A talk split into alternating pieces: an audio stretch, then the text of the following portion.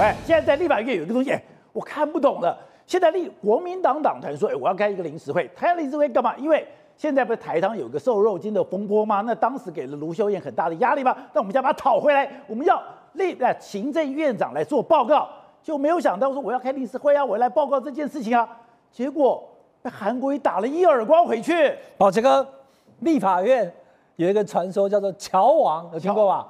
什么事情就需要调和鼎鼐？以前第一代桥王是谁？王金平，院长整整十七年的王金平。王金平离开以后，唯有史君与我，柯建铭乔王二点零。宝杰哥，我今天突然发现乔王三点零出现了。乔王三点零，韩国瑜，为什么哈？因为韩国瑜今天所有媒体，大家翻开电子报一看。韩国瑜打脸傅昆萁啊，打脸傅昆萁，傅昆萁不是他的好兄弟吗？两个人不是对不对？每天都是对不对在一起立下洼地吗？怎么会傅昆萁带领国民党的五十二加二还有两个无党籍？我们要这个啊，立法院开临时会，观众朋友，这个先不要分蓝绿白哈，我先跟大家报告，因为这个韩国瑜找的立法院的秘书长叫臭万来，他是议事活字典，他都没办法解读。二月到五月一个会期。九月到十二月底一个会期，观众朋友，只有在会期期间就开会以及非开会休会期间休会才能开临时会。哦，那今天是几号？二月十六，提出来的那一天是二月十四，那都是在会期当中啊。现在就是在会期中啊。你要么还是提前开会，那怎么提前开会？那就要朝野协商。可是你朝野协商过没有？有哦，过年前朝野协商讲是哪一天？二月二十，所以已经定案的东西。国民党现在希望提早，这个其实基本上大家也理解，就是说，哎，因为瘦肉精的关系，我们这个跟我们食安有关，我们要快点请行政院长陈建来报告。可是没谁都没有想到，居然国民党的五十几个立委在傅崐萁的带领之下，洪孟楷冲出去说，我们要先开临时会，连柯文哲都跟进说啊，对啊，这样子应该要来开临时会，对不对？第一个临时会三个字都讲错了，但是问题是韩国瑜他不好意思打脸自己人啊，怎么办？周恩来也躲起来，都没讲话。昨天说今天要朝野协商，明天礼拜六，观众朋友，今天礼拜五我们看关键时刻，对不对？礼拜六因为它的这个整个上班是那个调度的关系，明天是上班上课日，所以以为说那我们可以来开会啊。可是观众朋友，我从没有听过立法院没有开议就开会的，而且立法院的开议就是二五一次会，五二一次，一定要礼拜二、礼拜五，明天礼拜六你是怎么开？所以这种状况之下，你知道我说讲哈，我什么叫乔王三点零？它叫做软中带硬，他明明知道不可以，可以他也不要说不要。他就整个就整个就 就神盾了，两天找不到人。昨天晚上大家讲说，哎，那这样韩国瑜今天，你观众朋友，你昨天看报纸是不是讲今天朝野协商，明天要开会，对不对？今天有朝野协商吗？没有。那今天有发出朝野协商通知吗？也没有。那到底院长跑去哪里？下午四点半，AIT 的处长孙小雅到立法院说，哎，孙小雅处长，哎，来来来，我们在立法院，哎，大家照个相。照完之后，记者都会，哎，对这个画面哈。记者问说：“那这样，请问院长，我们还要朝野协商吗？”哎不，哦，没有办法朝野协商，那不然就下个礼拜一十九号再来举办朝野协商。所以，宝杰哥，第一个，我们讲现实状状况面啊。傅崐萁的期待，明天陈建到立法院报报告这件事情泡汤了，因为不可能嘛，因为今天礼拜五了，没有开这个会，没有要求立法院行文。你如果大院要请行政院长来，你要发文没有？第二个，他虽然软中带硬啊，硬中也有软。哎，如果我们下礼拜一再来协商。可是下礼拜一协商是给傅崐萁挽回一个面子啦，你打了一个耳光以后，你要敢呼呼上药嘛？所以如果可以协商，下礼拜一协商。可是宝杰哥，下礼拜二就要开议了，下礼拜一早上协商，他也是下礼拜二开议，对不对？所以不会有任何的改变。所以呢，韩国瑜呢，他用昨天晚上外传今天要协商，可是他一直没有回应，一直消失到今天下午四点半出来。哎，我今天我立法院院长，我去哪里？我有其他公务啊。孙小雅来了，我当然回到立法院。那我没有召开协商状况之下的时候，很简单了，宝杰哥，软中带硬，但是硬里也有也有软，他也给傅昆萁一个台阶下。之后，他要告诉傅昆萁跟告诉朱立伦一件事情：立法院现在我当家，我才是立法院的院长啊！你国民党的五十几个立委都哦哦，我们要开临时会，临时会上个字我刚刚讲了已经错了嘛。然后你居然这个事情证明说，傅昆萁显然没有跟韩国瑜讨论过，所以他直接就喊冲，我们要礼拜六让陈建仁来报告。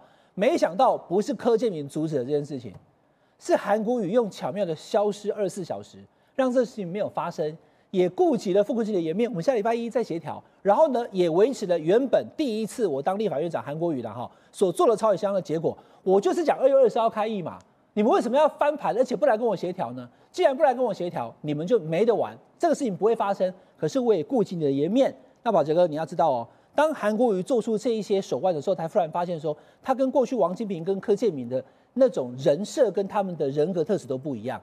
柯建铭比较硬，直冲跟你对干的，大家可以玉石俱焚，我不会退缩。王金平比较软，但是呢，韩国瑜是软中带硬，还有点油，让你抓不住他。傅崐萁这次可以说是栽了一个跟斗。好，所以惠贞刚讲到的，这次立法院要不要开临时会？今天国民党党团要不要找立那个行政院长来报告？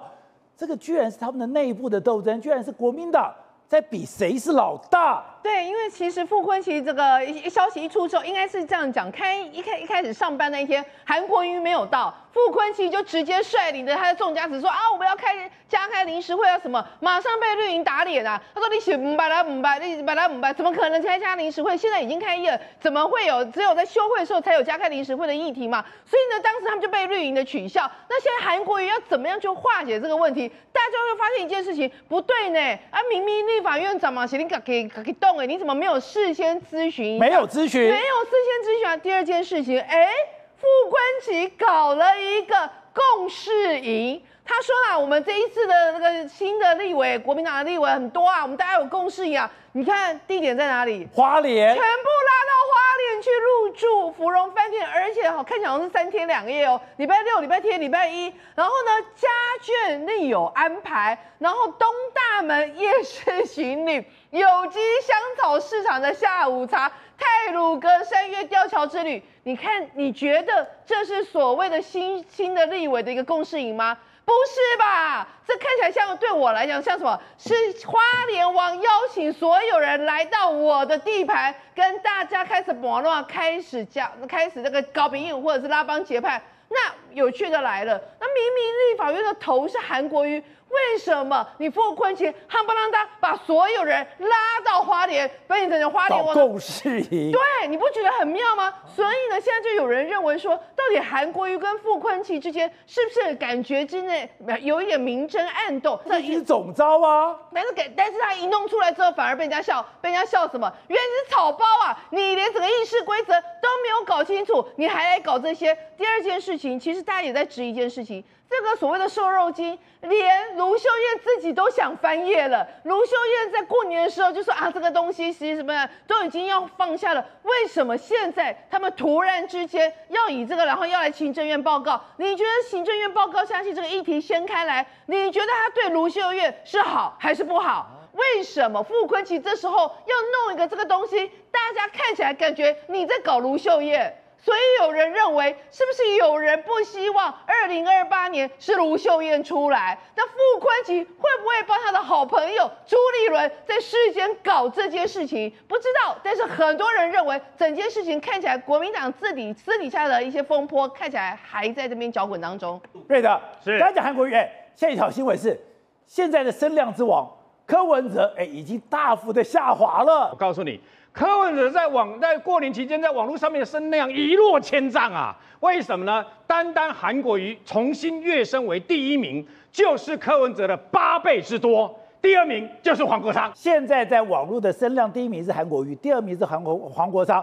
结果韩国瑜是韩呃柯文哲的八倍，柯文哲只剩下七趴不到，你就知道。那么你要知道，那对这个等于说黄国昌跟柯文哲会产生什么影响？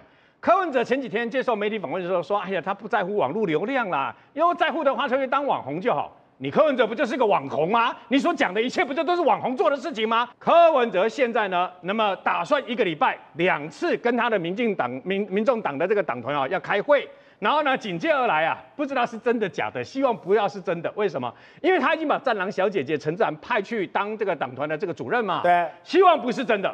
因为呢，柯文哲已经连续讲了好几次，说，哎呀，民进党跟国民党都有政策会嘛，有执行长负责沟通嘛。我为什么说希望不是真的？因为媒体今天的报道是，柯文哲可能要自己由党主席来兼政策会执行长啊。我告诉各位，如果这样的话，有个人就糟了，谁？王一川就糟了。为什么？因为王一川就是民进党的政策会执行长，柯文哲跟他平起平坐。哎，柯文哲现在最担心一件事是什么？他的网络声量，因为他是靠网络声量存活的，既生瑜，何生哲。既然五年前，二零一八年，韩国瑜把这个本来网络独占鳌头的柯文哲压下去，然后呢，没想到好不容易韩国瑜被罢免了以后，换柯文哲，终于又重新登着网络声量的霸主。五年以后，韩国瑜又重新上来了。我告诉各位。韩国瑜今天用一个软钉子直接打那个耳光给傅昆萁，对不对？打回去，结果不分蓝绿，大家对韩国瑜都是赞扬的。所以呢，韩国瑜现在只要不要闹笑话，认真的当他的这个立法院院长，而且他夺权回来的话，他绝对不会是当一个空壳的，只会主持会议的立法院的院长啊！各位，韩国瑜在告诉包括国民党跟傅昆萁，国民党的这个五十几只小鸡跟傅昆萁一件事。我才是立法院的老大，我说了才算数。韩国瑜四年后卷土重来选总统，未必不可行啊。最伟，真的现在网络声量上面，柯文哲急速下滑，反而是第一名是韩国瑜了。这个东西骗不了人的，网络上都有调查，大概七八倍，就韩国瑜七八倍。对啊，因为跟韩国瑜他当选立法院长有关嘛，因为立法院长大家讨论什么事情跟立法院院长会会会相关。可是问题是在一来一往以后，就会发生一个问题了，把这个，因为柯文哲显然哈，他当然在黄国昌有讲说是我邀请他的，他说未来礼拜二礼拜五不是开院会吗？只要礼拜二礼拜五的七点半，柯文哲都会去党团跟党团一起开会。那你一个党的党主席，每个每个礼拜固定两次，一个月去四次，哎，哪有一个党党主席会在立法院国会自主嘛？那民众党内部有人讲说，不，我们不一样，因为我们没有区域立委，我们通通是不分区，所以都是归柯文哲管的。那如果是这样的话，就表示这八席的民众党的立法委员，通通都是带着保姆在立法院开会，而这个保姆以前本来是应该认为是总召是黄国昌，那把这个你讲看黄国昌？最近刚刚那个瑞德哥有讲，他的声量冲上来，对不对？可是黄国昌他当总召，他在开会跟另外七个立委开完会之后，每次讲什么事情？好，那我们今天礼拜二，我们今天要推什么法案？大家有没有意见？大家说好，OK，好，我们同意的时候，突然等一下，哎，主席您的看法怎么样？好，那主席现在我们下个议案，哎，主席可以，那是不是从头到尾那柯文哲就在那个党团里面，他就在那边控制党团就好了，而且他把志涵派去民众党的党团当主任，对，那就算柯文哲不在。他是实时回报给柯文哲，所以其实柯文哲他是监军，但问题是柯文哲他当然就是希望自己能够有办法能够掌控立法院，而且舞台就在立法院嘛，不然记者会跑去民众党的那个中央去去采访吗？